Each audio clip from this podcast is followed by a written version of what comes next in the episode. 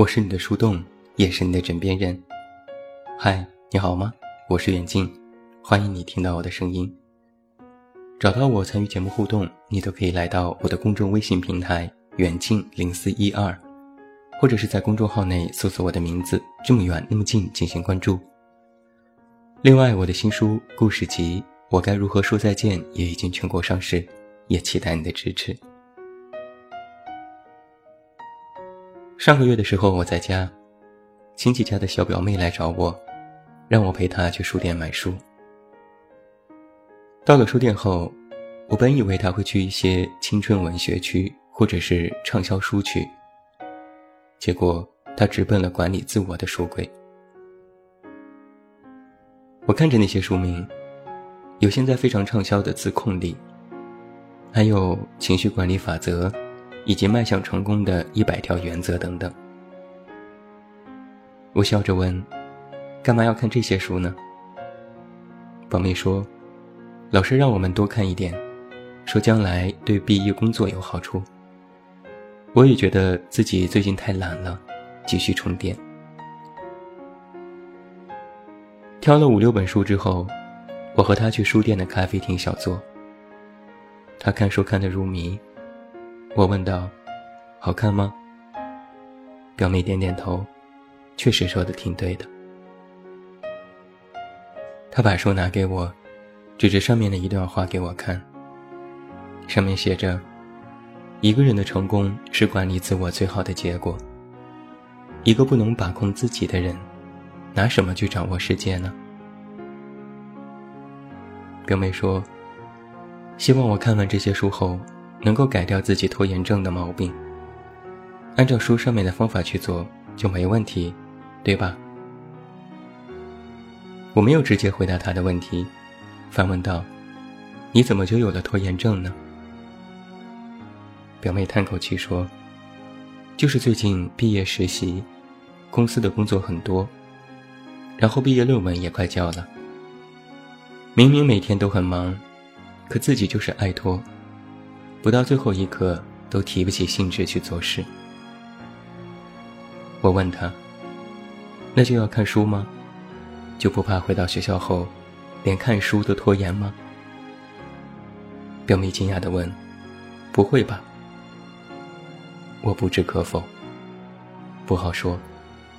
其实问题的关键，不在于你是否有自制力，而是你没有正确认识到它到底是什么。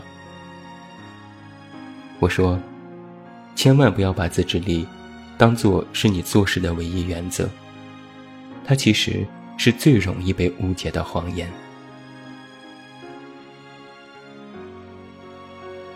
网上有很多文章，还有很多书籍都在谈论人的自制力。前几天我就看了一篇文章，说，没有自制力的人，没有资格谈努力，更没有资格谈成功。把努力和成功的因素定在了缺乏自制力上，而这些类型的文字其实都会特别强调，人们只要养成了自律的习惯，按照他们介绍的方法，培养了自制力之后，你几乎就可以战无不胜了。无论是要早睡早起，还是练出六块腹肌；无论是你要高效的完成工作。还是你要处理人生的其他事情，都变得格外轻而易举。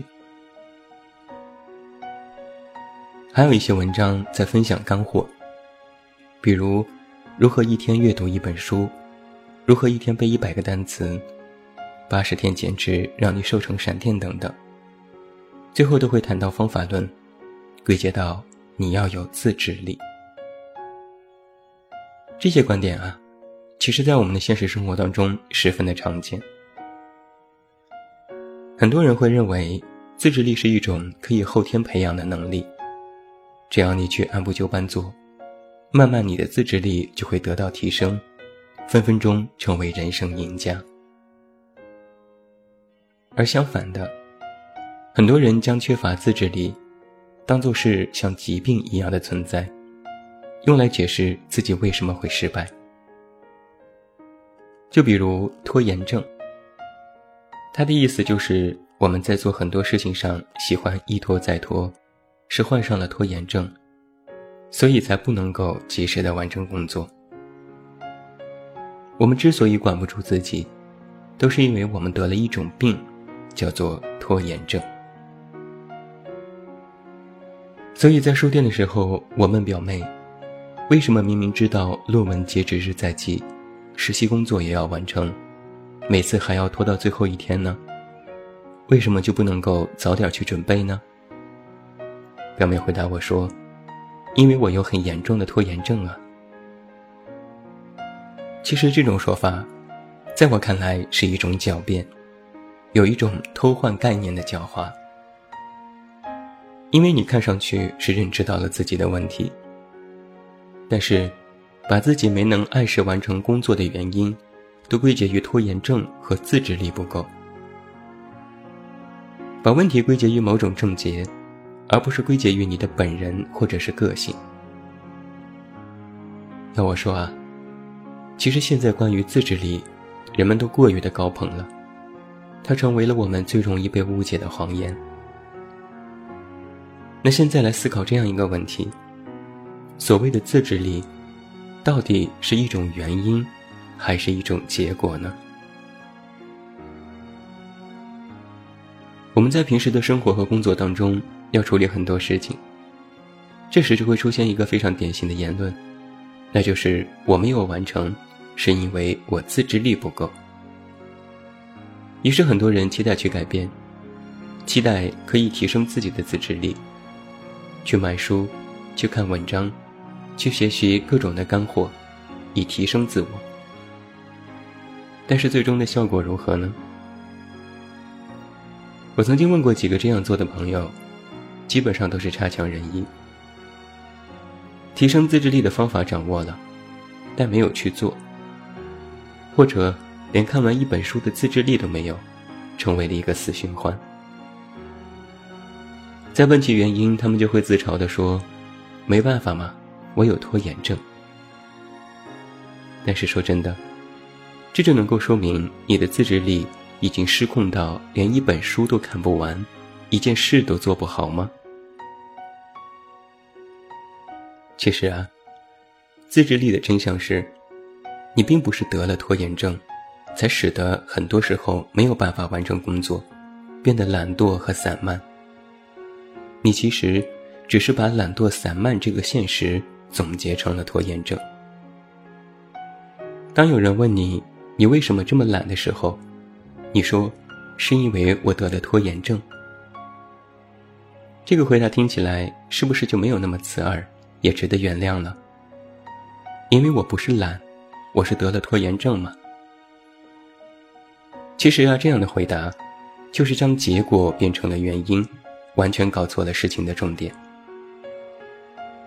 要知道，一个人的自律也好，拖延症也罢，其实都是我们做人做事的行为和表现。为某件事拖延，为某件事缺乏自制力，但是，他们却不是你无法做事的原因，而是你做不成事情的结果。所以我说啊，缺乏自律是结果。而不是原因。一个非常简单的例子：如果这个时候要求你每天读一本书，或者完成定量的工作，你可能会苦恼。哎呀，我做不到，因为我有拖延症。但是现在如果让你玩一把游戏，或者下班之后去逛街，估计你是又乐意又及时。那问题来了。为什么会在突然之间，你就变得如此有自律能力呢？这个时候可能就会有人反驳了：自律能力是在面对我们不喜欢的事情时的自我管理，玩游戏、逛街什么的不需要自律呀。反驳的没错，但是你发现了吗？这就是我所谈的，自律是一种结果，而不是原因。并非是你缺乏自制力才导致你无法工作，而是你从内心里根本不愿意做这些事情，所以你缺乏了自制力。所谓的自制力，其实并不是一种刻意需要培养的特殊能力。你并不是无法坚持而无法做事，而是从内心里你根本不愿意做这些事情。一旦换成你愿意做的事，让你天天坚持，你都十分乐意。面对自己喜欢的事情，自制力就会变得非常容易，甚至你都感觉不到自己是在自律，没有意识到这也是一种对自我的要求。还有一种情况是，我们都知道提早完成工作是有好处的，因为完成了这份工作，你就可以抽出时间去做其他的事情。但是很多人也在拖延。但如果现在换一个场景，如果是你喜欢的人等着和你约会，那你肯定会早早的完成工作，提早开始准备约会的事宜。那想一想，这个时候。为什么你就不拖延了呢？其实啊，在心理学上，并没有自制力这个概念，也没有自律这样的说法，这其实是一个伪概念。这里有一个反常规的结论：太把自制力当回事，其实是忽略了做事本身根深蒂固的欲望和动机。其实不是你没有自制力。而是你缺乏一个明确的目标，还有做这件事时的动力。你无法完成工作的真正原因，并不是你缺乏自制力，也不是你有所谓的拖延症，而是那件事在你的内心深处，你根本不想做，根本就不想完成。如果不去往内部的分析自己，不去想为什么做事缺乏动力。反而在外部大张旗鼓地去锻炼自制力、治疗拖延症，那最终其实也只是治标不治本，没有实际的作用。更糟糕的是，有很多人就在这样的误区当中越走越远，一味地将自制力当做努力的谈资，一味地将成功的要素归结于你时刻都能够要求自己，实际上。都只是将外因作为了主动因素，忽略了自我的主观能动性。有很多人在缺乏自制力的认识下产生了心理焦虑，但实则完全没有必要。这种焦虑不仅会导致自我不开心，还会有可能和自己不喜欢的事情产生更加明确的对立。所以啊，关于自制力的真相是。不是我们缺乏它，所以没有办法完成很多事情，而是你根本没有在乎这些事，才会让自己懈怠。自制力归根到底是方法论，是完成事情最有效的途径，但是它并不是你做这件事情的动机。想要真的自我管理，首先要转变的是你的思维，强化做事的动机和欲望。将那些不愿意、不喜欢的事情，变作是可以接受，甚至是喜欢的事情，那么你的自制力，自然而然就来了。这就是我为什么说自制力呀，其实是我们最容易被误解的谎言。至于要如何强调我们做事的欲望，加深动机，那在之后的文章和电台节目当中，我们再来继续谈论。首先要学会转变思维，其实人人都有自制力，只是看你做什么事情而已，就这么简单。最后，本篇文章要感谢米果文化小学问栏目，也希望大家关注。最后，祝你晚安，有一个好梦。我是远近，我们明天再见。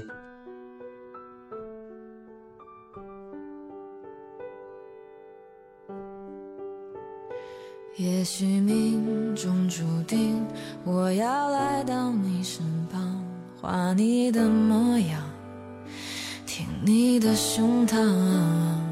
也许明天不会像今天一样辉煌，谁又不受伤，在痛苦中成长。时间有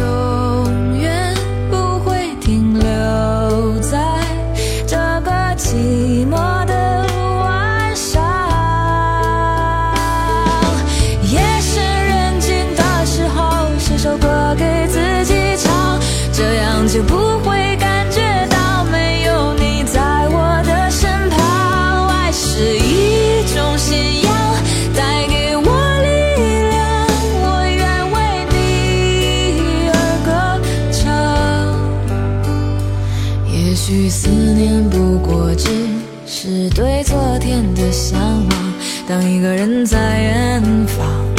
他带来的更多是希望，也许我并不会将伤心写在脸上，因为我的梦，梦里有你。